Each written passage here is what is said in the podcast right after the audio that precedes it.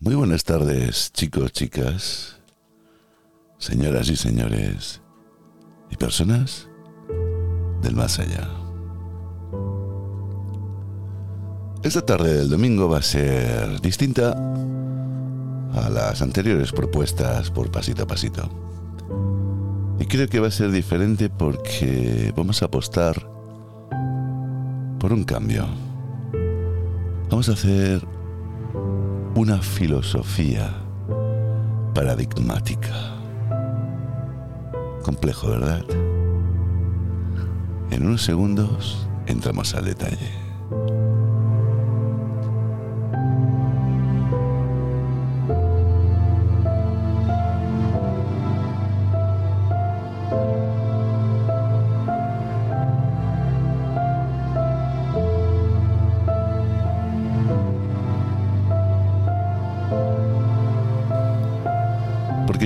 En unos tiempos que todo está evolucionando y cambiando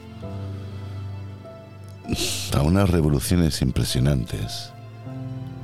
Sustancialmente los cambios, no hace mucho tiempo atrás, eran paulatinos, tranquilos y pasito a pasito, como el programa. Y parecía ser como que nos daba un poquito más de margen para ganarle tiempo al tiempo. Y ahora las circunstancias nos llevan a proceder de una manera muy rápida. Y casi, no diría casi, sino isofactamente tenemos que cambiar un proceso en el cual pues a los que somos más antiguos nos ponen alerta y a los que sean como más jóvenes, más modernos, pues parece ser como que están en su salsa. Entonces, ¿qué sucede? Que no existe una igualdad, no se consensúa, debido a que los jóvenes entran en una rutina ya conocida, pero que a la vez corren en su contra por no detallar ciertas voluntades o inquietudes. Y a los que somos más antiguos, pues también estamos con un pie en la cuerda floja, por no decir los dos. Nos mantiene uno que es la experiencia o la sabiduría de haber aprendido a base de años. Pero se nos desmantela o se nos mueve ese firme con lo que nos creíamos tener, pues una baza.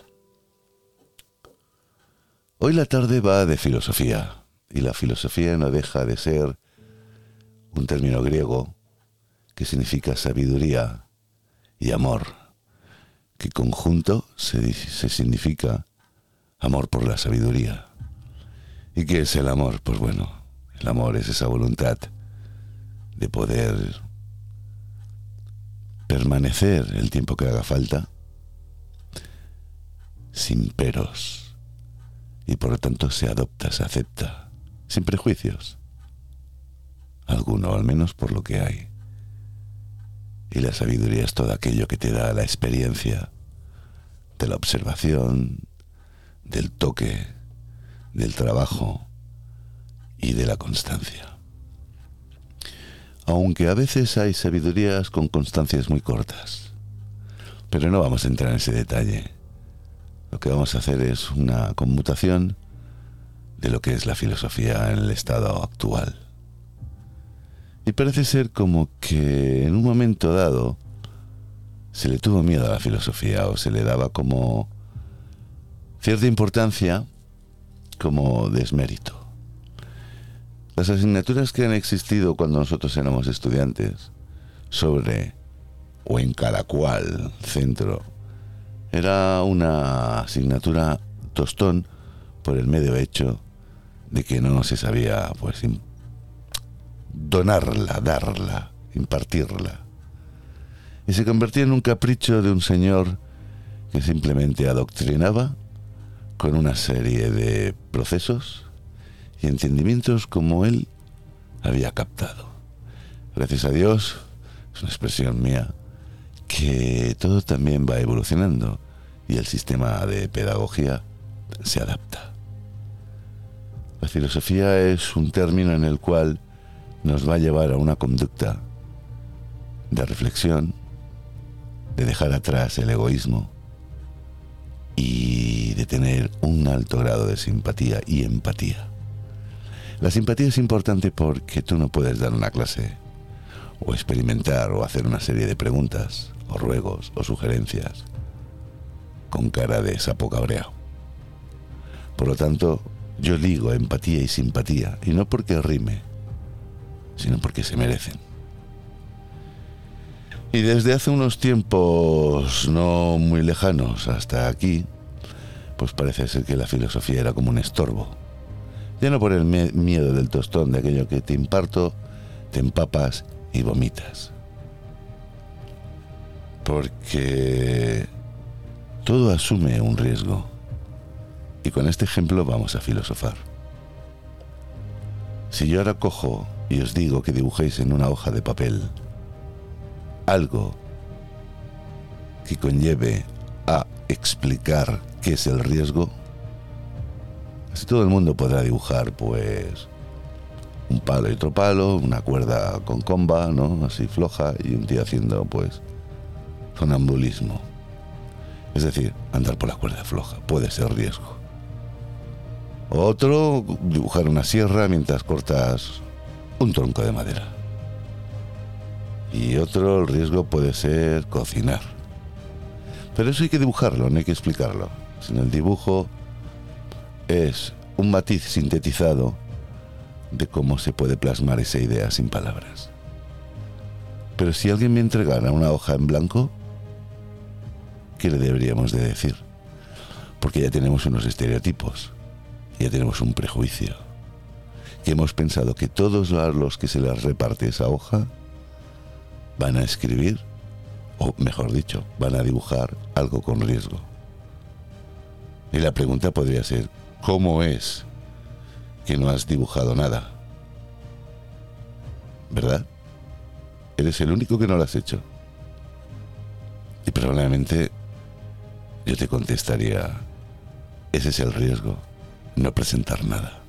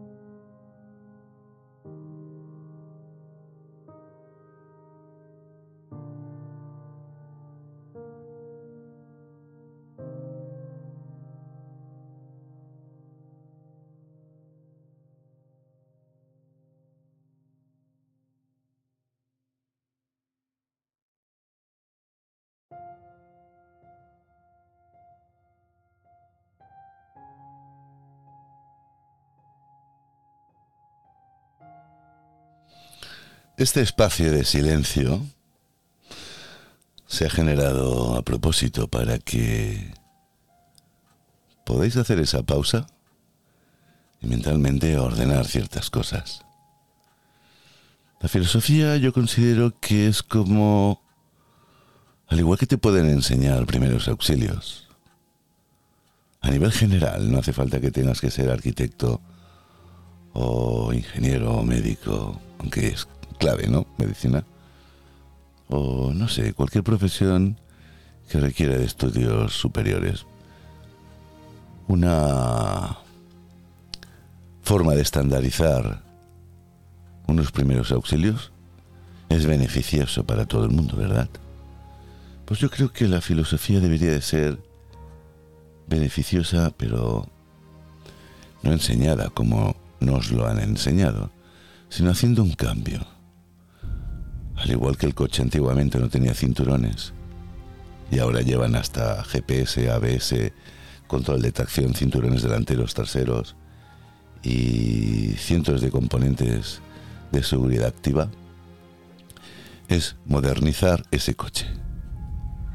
Pues vamos a modernizar quizás la forma de pensar y de tener criterios Yo considero que a los niños serían los primeros en poderles enseñar un tipo de filosofía sin darle demasiadas vueltas, porque los niños no tienen todavía ese grado de madurez como para hacerse cuestiones de amplio espectro.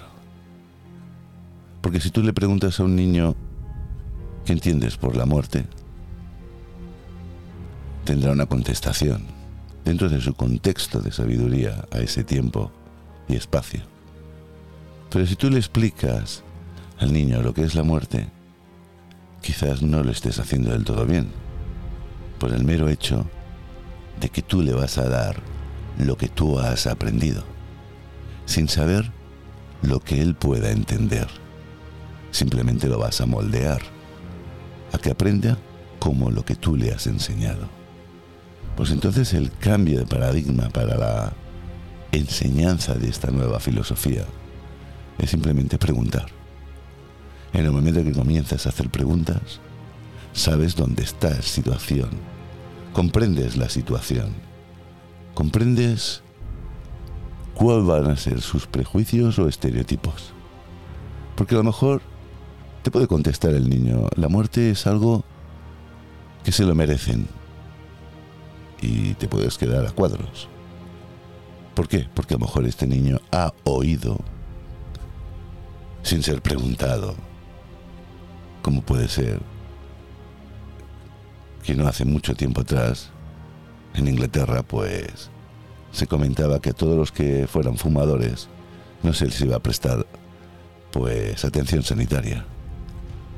Si este niño oye la noticia tal cual sin saber o sabiendo lo que es la muerte, ya crece con un prejuicio y luego va a ser pues un dilema de estereotipos.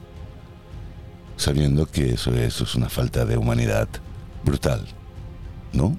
Yo pregunto. ¿Y no sería mejor preguntarle qué entiendes por la muerte en el momento que te empieza a explicar ciertas cosas?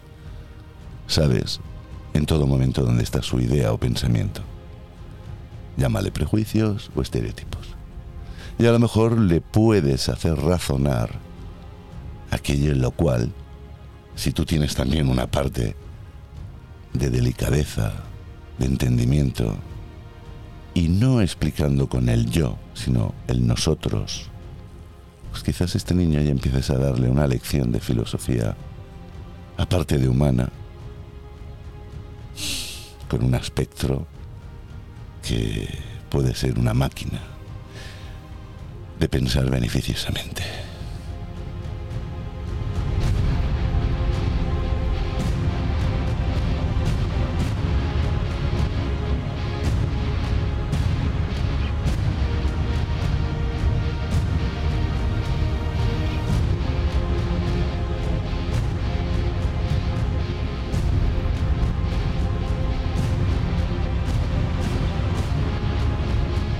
Porque una vez explicado esto, podríamos hacer lo siguiente.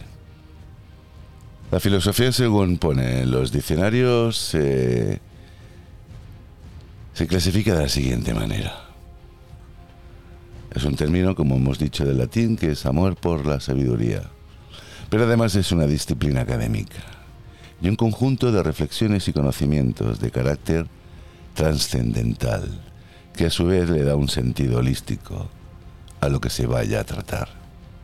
Estudia las ciencias o las causas de esas primeras y los fines últimos de las cosas. Trata de responder a una variedad de problemas fundamentales acerca de cuestiones como la existencia y el ser, ontología y metafísica. El conocimiento, epistemología y etnología, perdón, etnoseología es decir, la razón, la lógica, la moral, la ética, la belleza, la estética, el valor, la axiología, la mente, la fenomenología, existencialismo, es que las palabras tienen tela, y filosofía de la mente, el lenguaje, por lo tanto, filosofía del lenguaje, la religión y muchas otras cosas más que a lo largo de la historia otras disciplinas han surgido a raíz de la, filosofía y a su vez es considerada la base de todas las ciencias modernas por muchos autores. La disciplina ha existido desde la antigüedad, en Occidente y en Oriente, no solo como actividad racional, sino también como forma de vida. La historia de la filosofía nos permite comprender su evolución, desarrollo e impacto en el pensamiento. Dicho esto, vamos a entrar ahora en una serie de detalles. Porque si lo miramos bien, todo esto se tiene que tratar con un tacto, una calma y un amor. Y sobre todo una empatía. ¿Por qué? Por un ejemplo muy sencillo. Y no voy a hacer apología a nada de esto, por Dios. Entender lo que se está explicando ahora. Los nazis también fueron muy inteligentes y muy innovadores, ¿cierto? Pero no tenían nada de empatía, ni de amor, ni incluso, pues, campo social. Era el yo, el yo y lo suyo, suyo, dando por extendido o extinguido todo lo que no era como ellos. Por lo tanto, la filosofía nos va a enseñar a poder sumergir unas capacidades y un entendimiento, si no es estándar, al menos personalizado.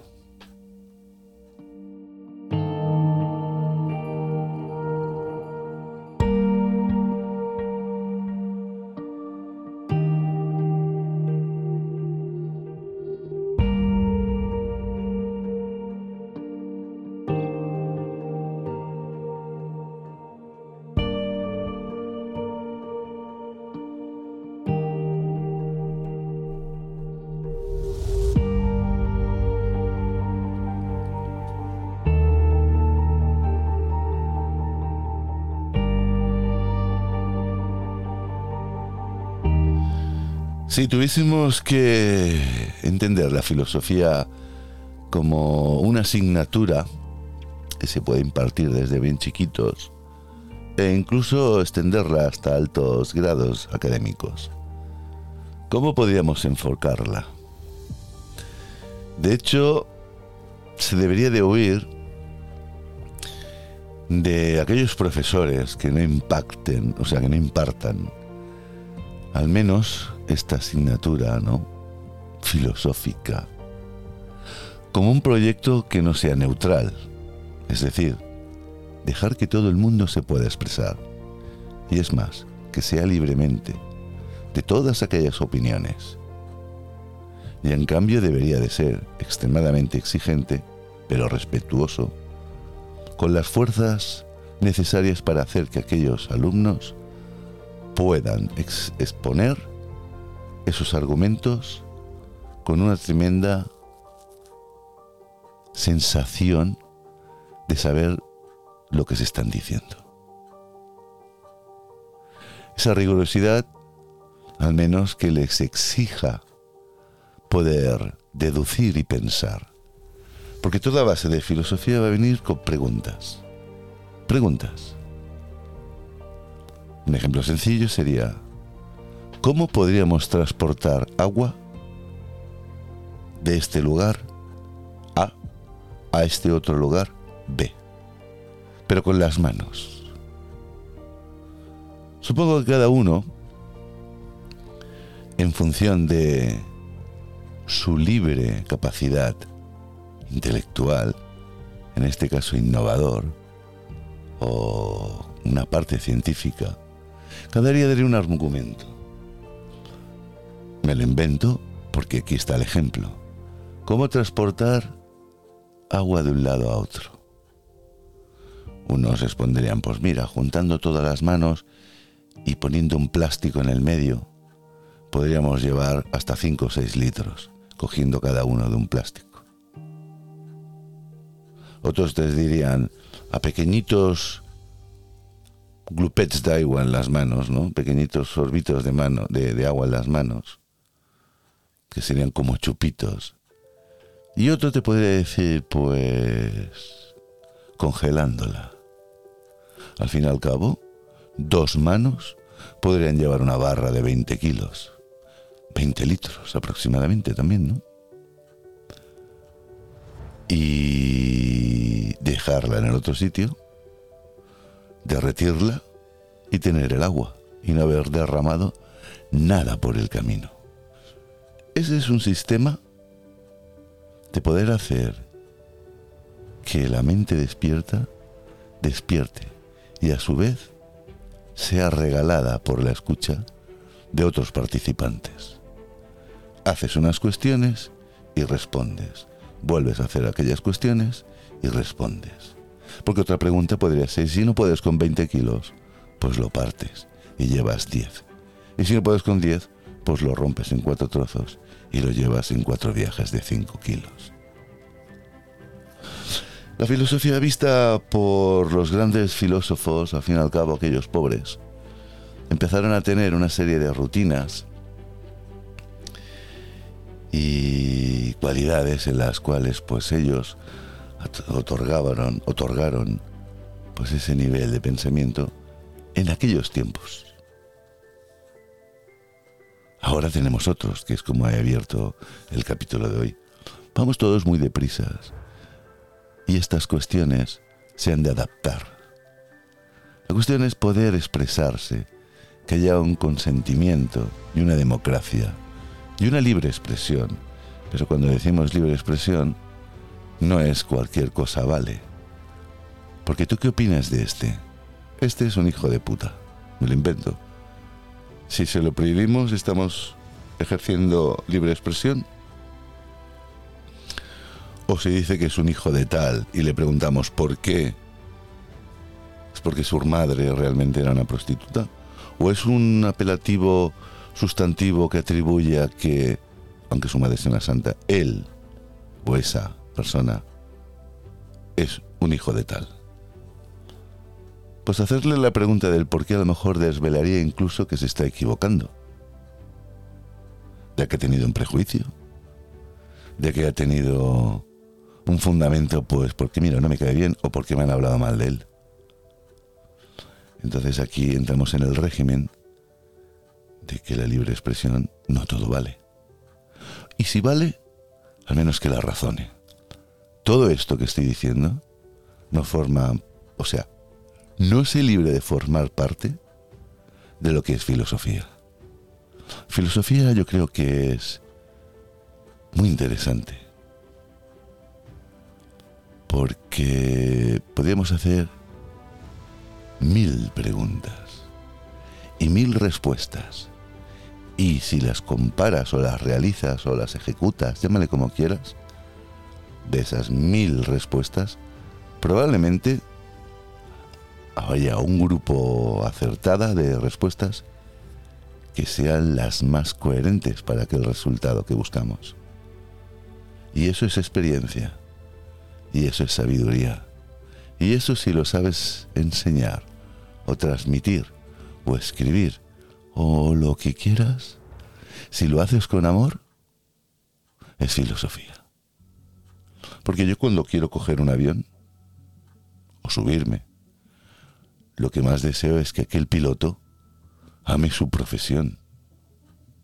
Porque si ama su profesión, va a saber lo que se hace. Porque será metódico, cuidadoso. Y sabrá en todo momento dónde están sus posibilidades. Porque a lo mejor si no se encuentra bien, le dirá al copiloto, por favor, écheme una mano. No lo va a engañar. No, es que yo, es que yo, es que yo sé, yo sé, yo sé. Ya le he dicho antes, en la filosofía hay que borrar el yo y aplicar nos, nosotros.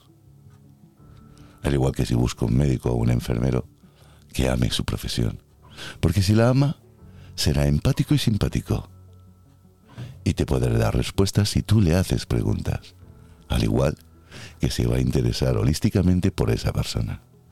Y cuando digo holísticamente, es todo el grupo de cosas o personas o movimientos que integran a esa persona.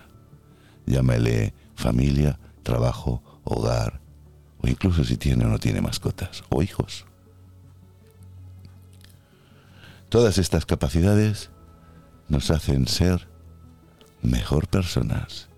Y la filosofía hubo un momento que nos la quitaron de las escuelas. Porque no querían, pregunto, porque no quería que fuéramos mejor personas? Porque no querían que deduciéramos? ¿Que pudiéramos tener unas deducciones muy humanas? Desencadenando una fuerza brutal de entendimiento. Porque el entendimiento, entendimiento lleva a poder, entender, valga redundancia, ciertas circunstancias de que por qué sucede a eso a esta persona. O es así. Mil cosas puede tener, aprendidas, desaprendidas, para ser así. Pero claro, hemos llegado a un punto en que somos yo, yo y yo. Y dejamos desbordar todo aquello que no es como yo. Y así nos va. Así nos va, chicos, chicas, señoras y señores. Y personas del más allá. Algo triste, ¿cierto? Pero necesario. El que podamos romper esa hegemonía que nos están dando antidemocrático. Porque cuando hablamos de democracia no entendáis, vamos a ir a votar. No. La democracia es una libre expresión de poder opinar y hablar o explicar o deducir o pensar o obtener allá cual con la fórmula o la forma que quiera adaptar.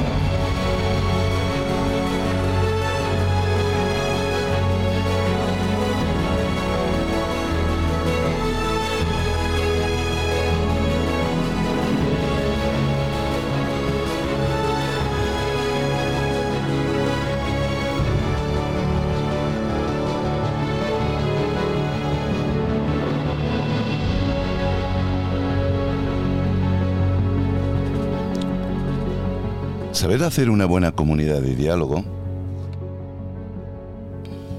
es tener la paciencia, la paz y las coordenadas y ordenadas de poder estar contemplando juntos y en conjunto, así como nos acompañaría la paz. Y veréis por qué. porque tiene algo en común ciertas cosas. ¿Es lo mismo, por ejemplo, un diálogo que una discusión? ¿O una charla de café con un monólogo? No. Aquí hay que estar muy atentos. Hay que, hay que escuchar atentamente cuáles son los argumentos que se presentan. Porque si se está atento y en esa escucha activa, se puede hacer un contraargumento y no dar una negativa o no, sin dejar lo que hablaba hace un ratito. La libre expresión. En el momento en que se forjan ciertas vallas o muros o cercos, no es un feedback. Y en ese feedback, al poder hacer un contraargumento, se van a poner en mesa un montón de propuestas con soluciones distintas.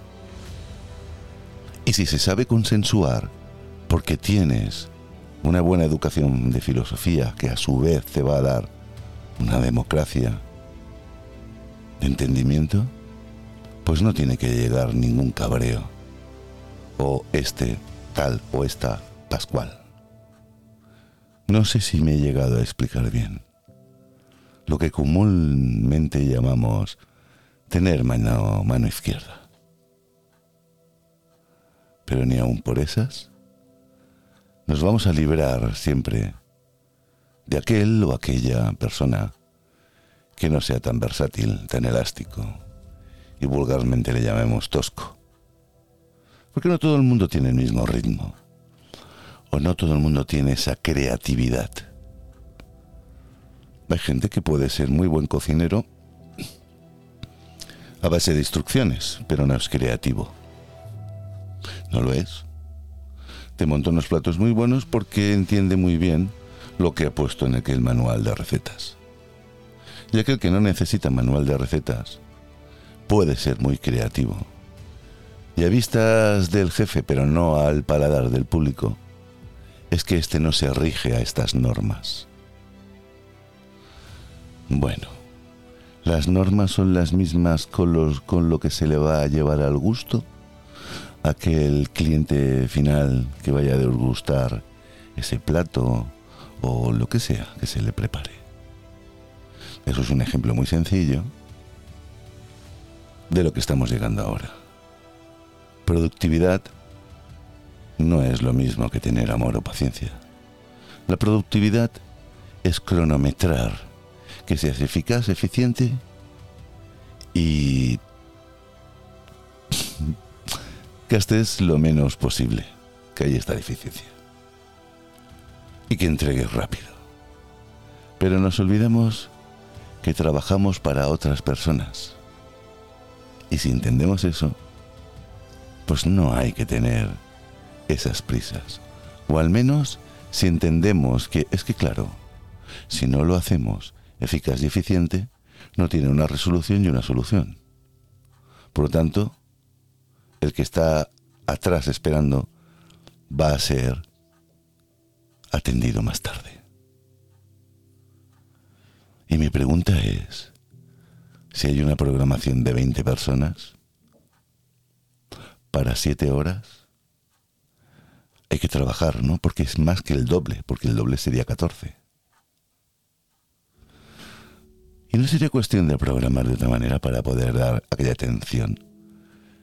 Porque si realmente amas tu trabajo o tu dedicación, vas a querer hacer pues una entrega del plato con, gran, con gracia y con valor añadido que va a ser tu simpatía y empatía.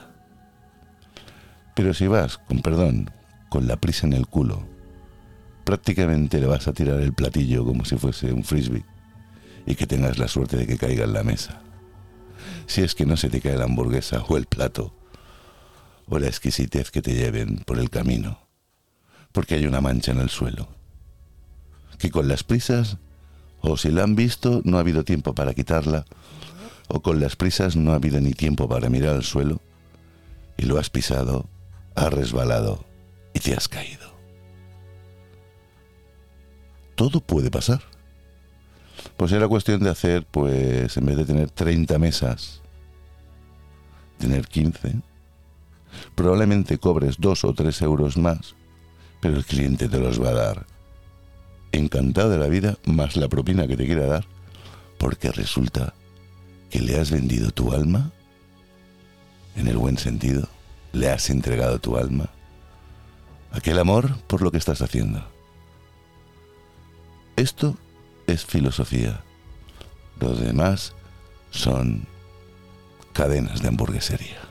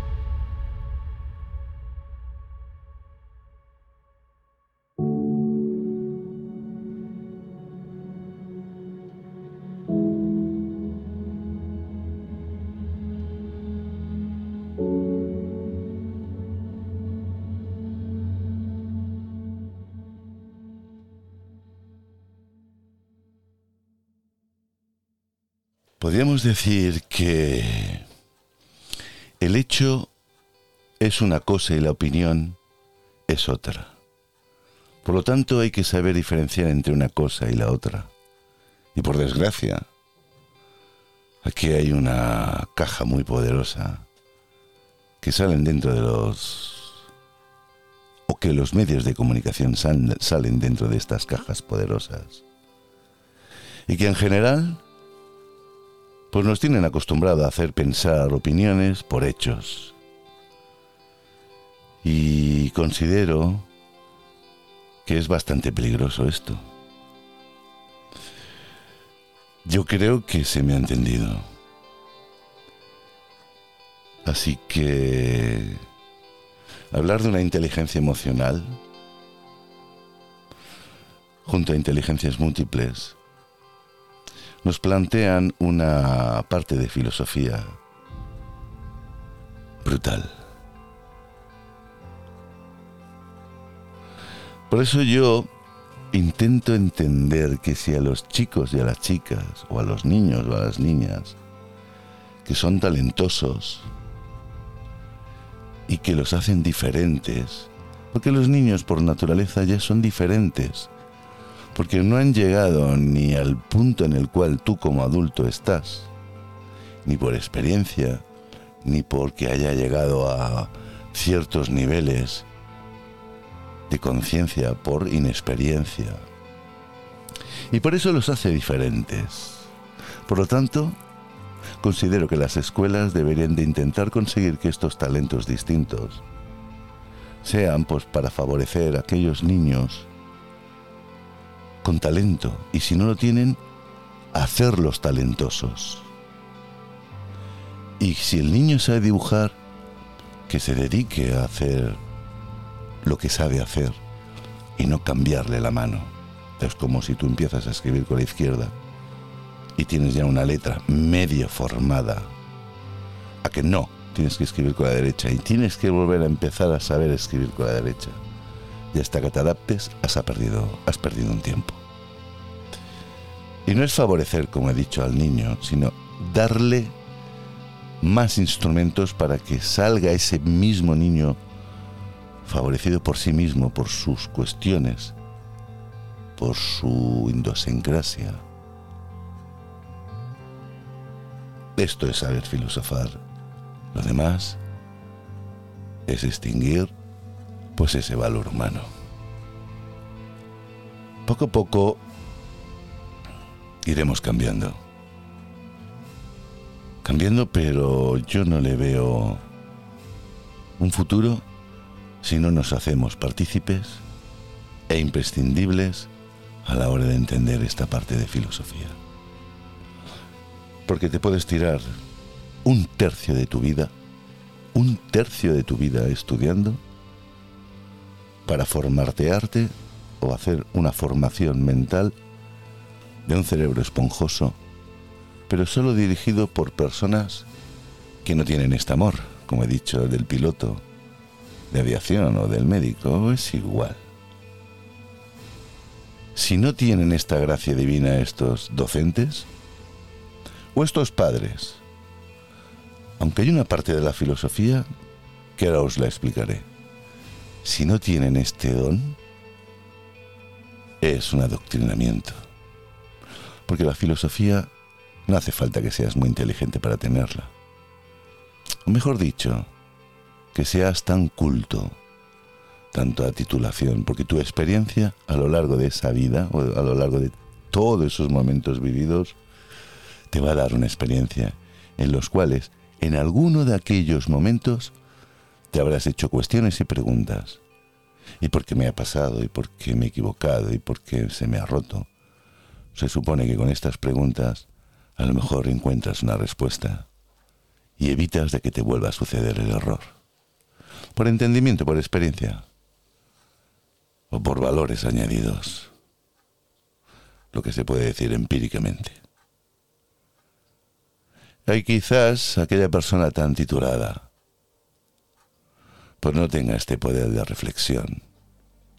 Porque reflexionar es pensarlo dos veces. Y pensarlo dos veces es darte la oportunidad de poderte plantear un beneficio de acción, acción, reacción. Así que ya no os explico nada más. Tenerlo presente que hoy esto es una lección bonita. E incluso para mí, porque he tenido que formatear todas estas explicaciones o todo esto que os he hablado, que a su vez me ha hecho pensar, que a su vez me ha hecho deducir y a su vez me ha hecho producir. No está escrito, pero está dicho. Así que chicos, chicas, señoras y señores y personas del más allá, todas y todos podemos filosofar, siempre y cuando acabemos con un plan ideal. Buenas noches